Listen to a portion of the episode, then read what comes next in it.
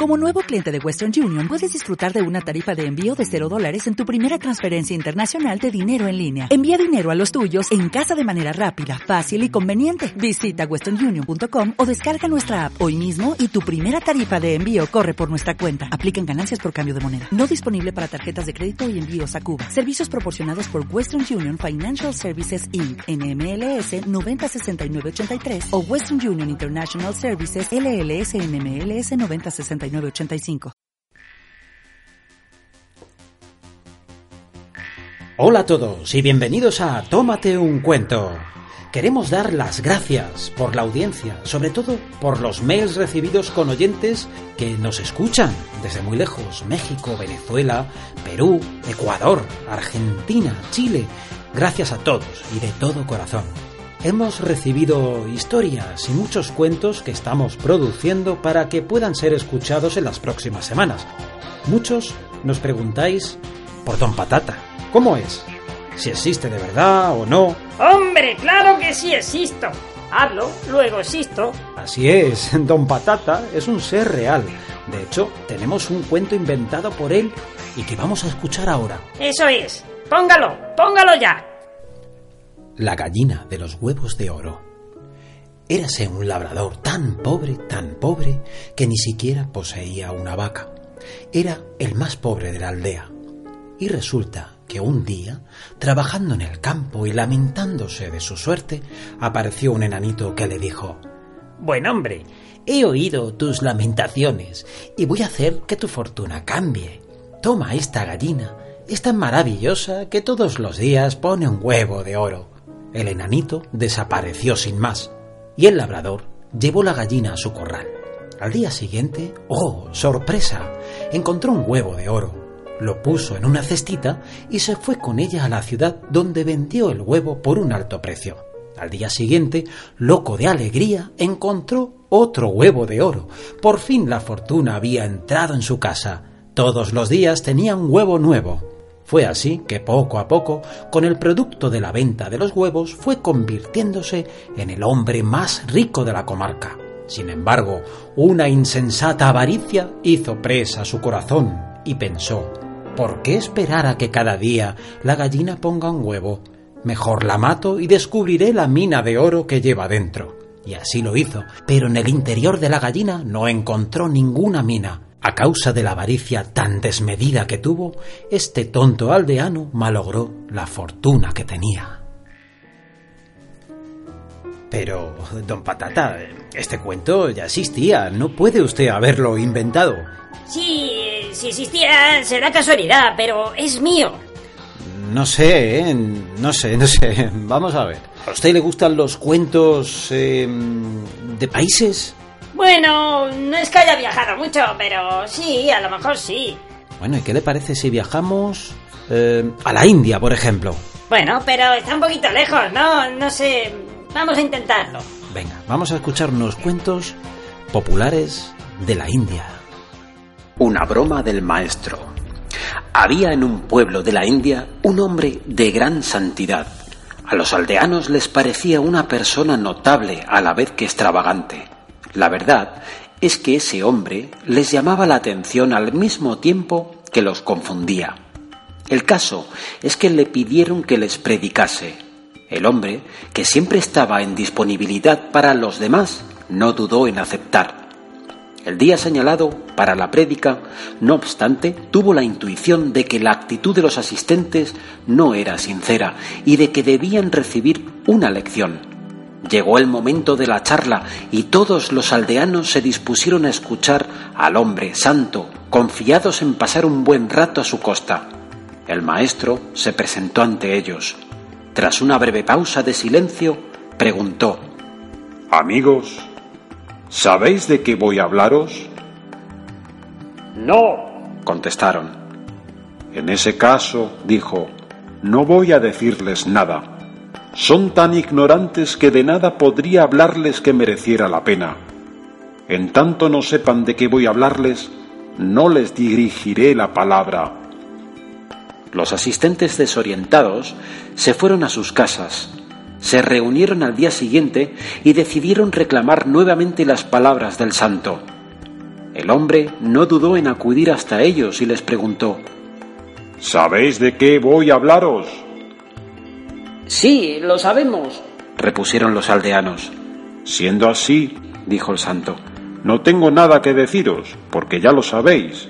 Que paséis una buena noche, amigos. Los aldeanos se sintieron burlados y experimentaron mucha indignación. No se dieron por vencidos, desde luego, y convocaron de nuevo al hombre santo. El santo miró a los asistentes en silencio y calma. Después preguntó ¿Sabéis, amigos, de qué voy a hablaros?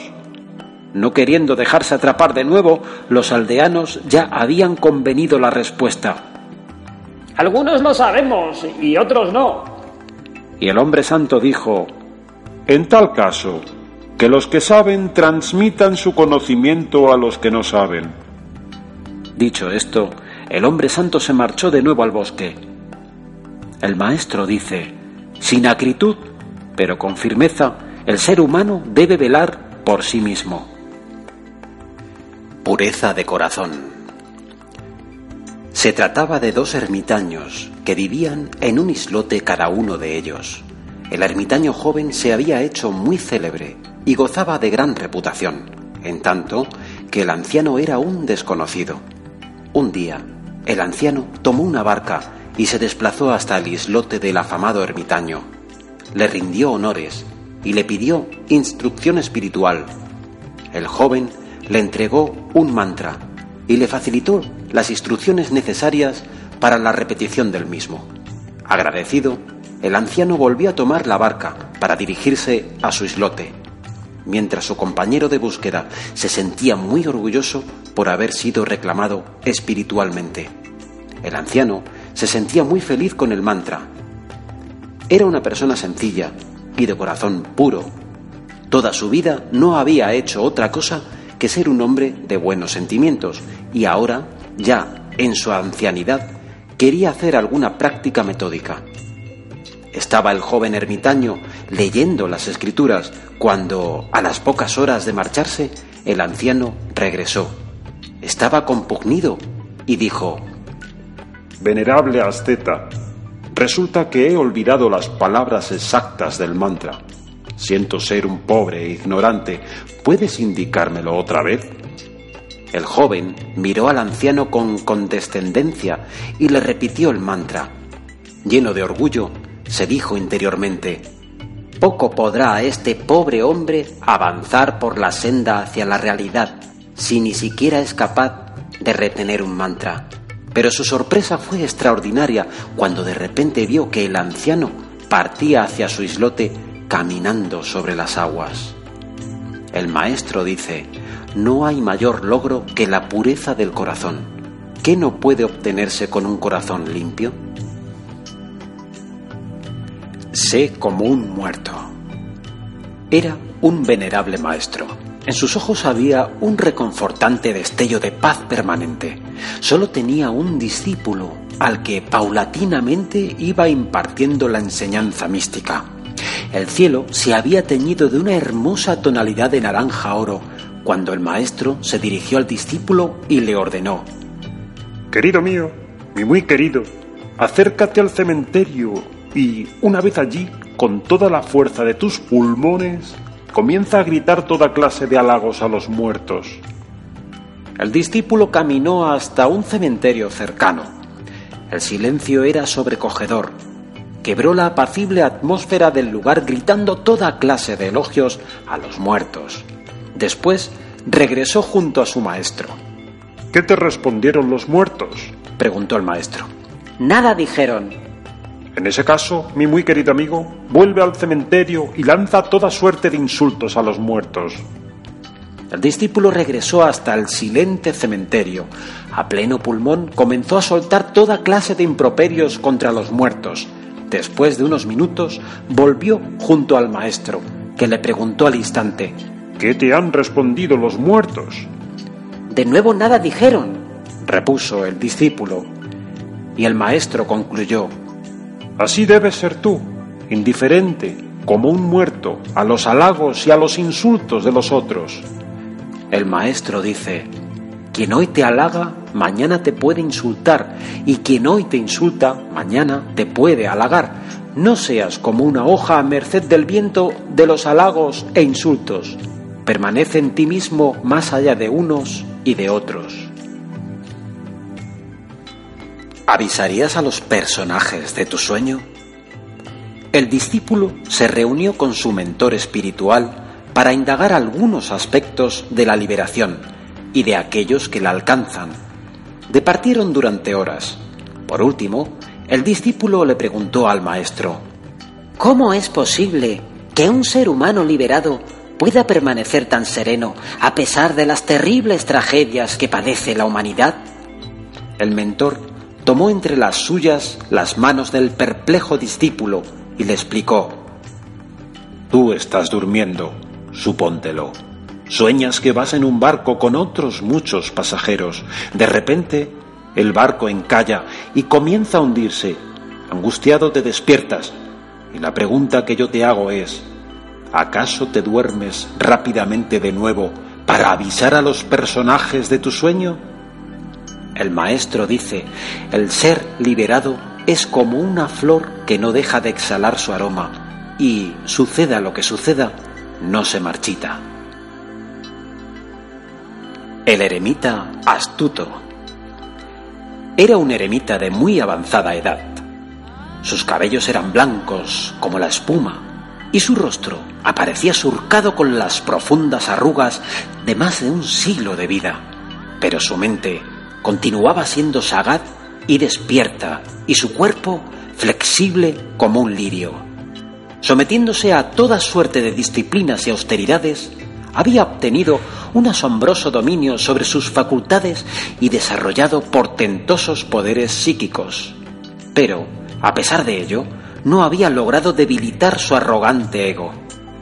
La muerte no perdona a nadie y cierto día llama el Señor de la Muerte envió a uno de sus emisarios para que atrapase al eremita y lo condujese a su reino.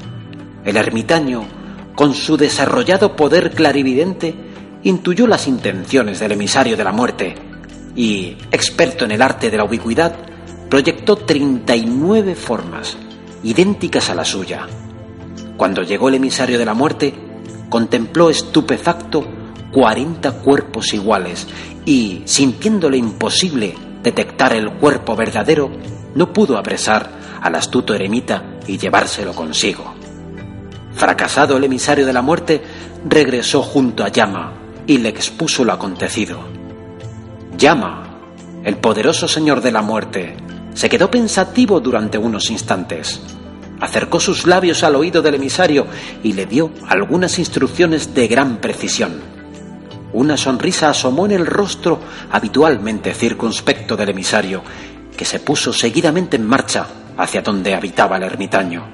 De nuevo, el eremita con su tercer ojo altamente desarrollado y perceptivo, intuyó que se aproximaba al emisario. En unos instantes reprodujo el truco al que ya había recurrido anteriormente y recreó treinta y nueve formas idénticas a la suya. El emisario de la muerte se encontró con 40 formas iguales. Muy bien, pero que muy bien. ¡Qué gran proeza! Y tras un breve silencio agregó, Pero, indudablemente, hay un pequeño fallo. Entonces, el eremita, herido en su orgullo, se apresuró a preguntar, ¿Cuál? y el emisario de la muerte pudo atrapar el cuerpo real del ermitaño y conducirlo sin demora a las tenebrosas esferas de la muerte. El maestro dice, el ego abre el camino hacia la muerte y nos hace vivir de espaldas a la realidad del ser. Sin ego, eres el que jamás has dejado de ser. Solo se necesita miedo. Había un rey de corazón puro y muy interesado por la búsqueda espiritual. A menudo se hacía visitar por yogis y maestros místicos que pudieran proporcionarle prescripciones y métodos para su evolución interna. Le llegaron noticias de una asceta muy sospechoso y entonces decidió hacerlo llamar para ponerlo a prueba. El asceta se presentó ante el monarca y éste, sin demora, le dijo O demuestras que eres un renunciante auténtico o te haré ahorcar. El asceta dijo Majestad, os juro y aseguro que tengo visiones muy extrañas y sobrenaturales. Veo un ave dorada en el cielo y demonios bajo la tierra. Ahora mismo los estoy viendo. Sí, ahora mismo. ¿Cómo es posible? inquirió el rey. Que a través de estos espesos muros puedas ver lo que dices en el cielo y bajo tierra. Y el asceta repuso, Solo se necesita miedo. El maestro dice, caminar hacia la verdad es más difícil que hacerlo por el filo de la navaja, por eso solo algunos se comprometen con la búsqueda. La elocuencia del silencio. Un padre deseaba para sus dos hijos la mejor formación mística posible. Por ese motivo los envió a adiestrarse espiritualmente con un reputado maestro de la filosofía Vedanta. Después de un año, los hijos regresaron al hogar paterno. El padre preguntó a uno de ellos sobre el Brahman y el hijo se extendió sobre la deidad haciendo todo tipo de ilustradas referencias a las escrituras, textos filosóficos y enseñanzas metafísicas. Después, el padre preguntó sobre el Brahman al otro hijo y éste se limitó a guardar silencio. Entonces el padre, dirigiéndose a este último, declaró, Hijo, tú sí que sabes realmente lo que es el Brahman. El maestro dice, la palabra es limitada y no puede nombrar lo innombrable. La verdad, Santiago, es que me dan ganas de irme a la India esa. Tanta paz y tanta sabiduría. Sí, es cierto, don Patata. Debe ser muy relajante pasar allí una temporada. Claro, claro que sí. Vámonos, Santiago, vámonos para allá. Hombre, me parece a mí que va a ser un poco difícil, porque tenemos que hacer el programa, sobre todo este de esta noche, de este viernes que estamos pasando, tan bueno, tan cercano al fin de semana. Eh, tenemos ahora una colaboración de uno de nuestros oyentes. Se llama Luis Alberto Casado y nos envía un cuento titulado Los chicos y es un relato de Ana María Matute. Lo vamos a poner para que podamos escuchar y podamos ver que también los oyentes participan en nuestro programa. Sí, sí, póngalo ya, póngalo ya. Eran cinco o seis, pero así, en grupo, viniendo carretera adelante, se nos antojaban quince o veinte. Llegaban casi siempre a las horas achicharradas de la siesta, cuando el sol caía de plano contra el polvo y la grava desportillada de la carretera vieja, por donde ya no circulaban camiones ni carros ni vehículo alguno. Llegaban entre una nube de polvo que levantaban sus pies, como las pezuñas de los caballos. Los veíamos llegar y el corazón nos latía deprisa. Alguien, en voz baja, decía, que vienen los chicos, por lo general nos escondíamos para tirarles piedras o huíamos, porque nosotros temíamos a los chicos como al diablo. En realidad, eran una de las mil formas de diablo, a nuestro entender. Los chicos, harapientos, malvados, con los ojos oscuros y brillantes como cabezas de alfiler negro. Los chicos, descalzos y callosos, que tiraban piedras de largo alcance con gran puntería de golpe más seco y duro que las nuestras. Los que hablaban un idioma entrecortado, desconocido, de palabras como pequeños latigazos, de risas como salpicaduras de barro. En casa nos tenían terminantemente prohibido entablar relación alguna con esos chicos. En realidad, nos tenían prohibido salir del prado bajo ningún pretexto. Aunque nada había tan tentador a nuestros ojos como saltar el muro de piedras y bajar al río, que, al otro lado, huía verde y oro entre los juncos y los chopos. Más allá, pasaba la carretera vieja, por donde llegaban casi siempre aquellos chicos distintos, prohibidos. Los chicos vivían en los alrededores del destacamento penal. Eran los hijos de los presos del campo que redimían sus penas en la obra del pantano. Entre sus madres y ellos habían construido una extraña aldea de chabolas y cuevas, adosadas a las rocas. porque no se podían pagar el alojamiento en la aldea, donde, por otra parte, tampoco eran deseados. Gentuza, ladrones, asesinos, decían las gentes del lugar. Nadie les hubiera alquilado una habitación. Y tenían que estar allí. Aquellas mujeres y aquellos niños seguían a sus presos, porque de esta manera vivían del jornal que, por su trabajo, ganaban los penados. El hijo mayor del administrador era un muchacho de unos 13 años, alto y robusto, que estudiaba el bachillerato en la ciudad. Aquel verano vino a casa de vacaciones y desde el primer día capitaneó nuestros juegos. Se llamaba Efren y tenía unos puños rojizos, pesados como mazas, que imponían un gran respeto. Como era mucho mayor que nosotros, audaz y fanfarrón, le seguíamos a donde él quisiera. El primer día que aparecieron los chicos de las chabolas, en tropel, con su nube de polvo, Efren se sorprendió de que echáramos a correr y saltáramos el muro en busca de refugio. Sois cobardes, nos dijo. Esos son pequeños. No hubo forma de convencerle de que eran otra cosa, de que eran algo así como el espíritu del mal. Bobadas, nos dijo, y sonrió de una manera torcida y particular que nos llenó de admiración. Al día siguiente, cuando la hora de la siesta, Efren se escondió entre los juncos del río. Nosotros esperábamos, detrás del muro, con el corazón en la garganta. Algo había en el aire que nos llenaba de pavor. Recuerdo que yo mordía la cadenita de la medalla y que sentía en el paladar un gusto de metal raramente frío.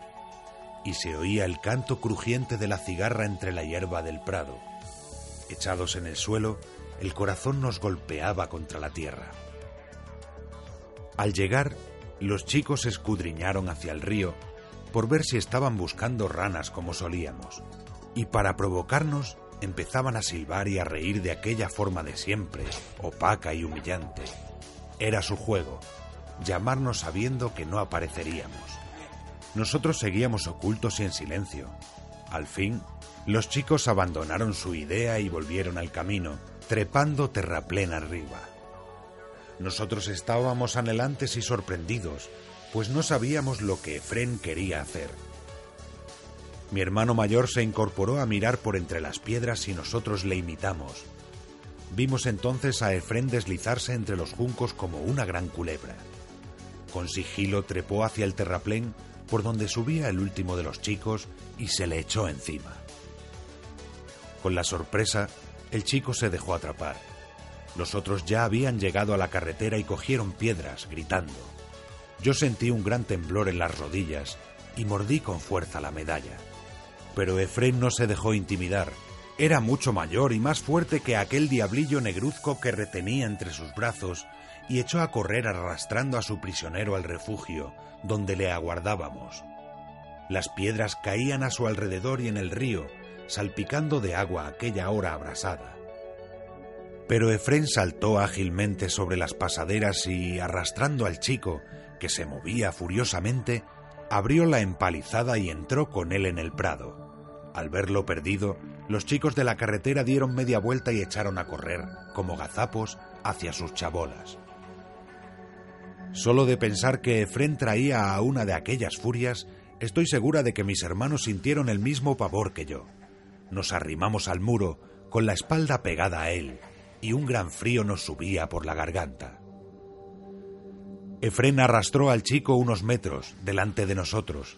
El chico se revolvía desesperado e intentaba morderle las piernas, pero Efren levantó su puño enorme y rojizo y empezó a golpearle la cara, la cabeza, la espalda.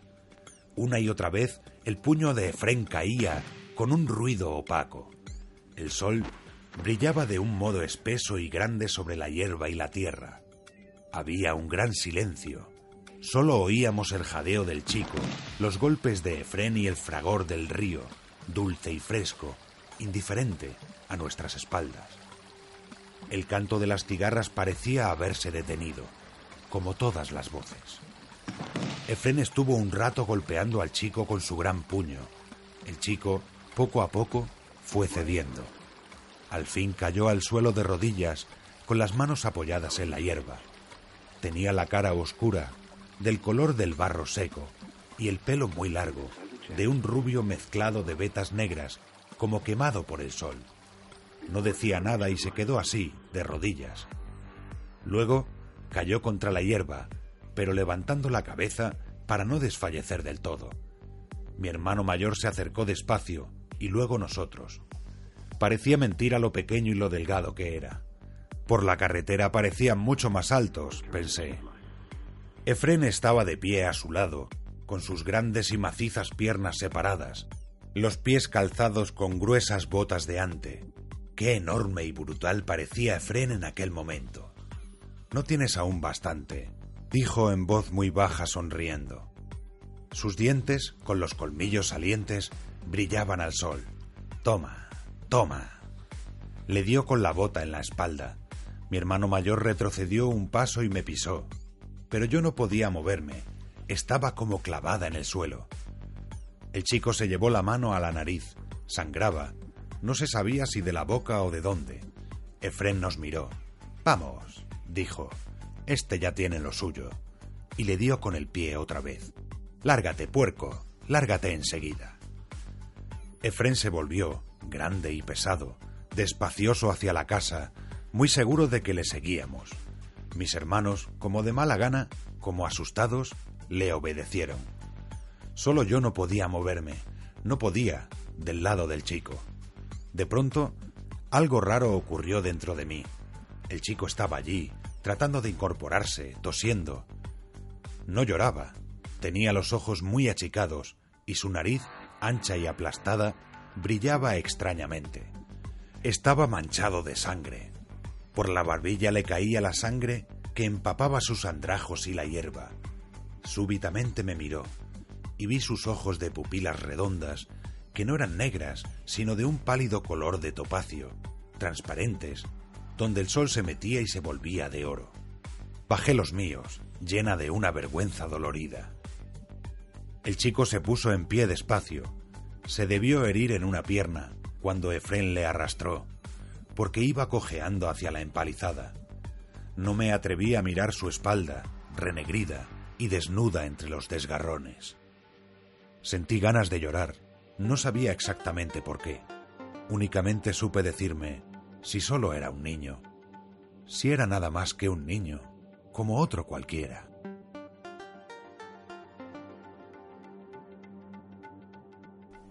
Bueno, don Patata, vamos cerrando que se nos hace tarde para ir a la fiesta. ¿Qué fiesta? Hombre, la fiesta de disfraces a la que nos han invitado los oyentes del programa de Collado Villalba, en Madrid, a los que desde aquí damos las gracias. ¡Pues vámonos! Bueno, no sin antes recordar las líneas de contacto de nuestro espacio. Nuestro correo electrónico es tómateuncuento@yahoo.com. tómateuncuento@yahoo.com. Podéis enviarnos vuestros cuentos, peticiones, propuestas y prometemos emitirlas lo antes posible. Tómate un cuento, somos Esther Elvira en redacción y Santiago Ramírez Cruz en la realización, producción y locución. Ser felices, hasta la próxima semana. Adiós. ¡Adiós! ¡Adiós!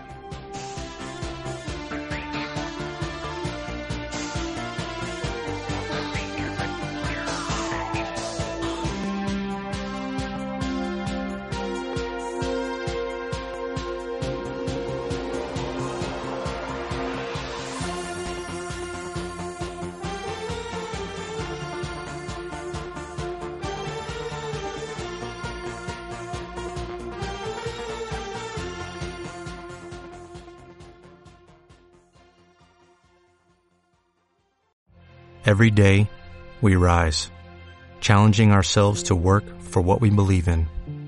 At U.S. Border Patrol, protecting our borders is more than a job, it's a calling. Agents answer the call, working together to keep our country and communities safe. If you are ready for a new mission, join U.S. Border Patrol and go beyond.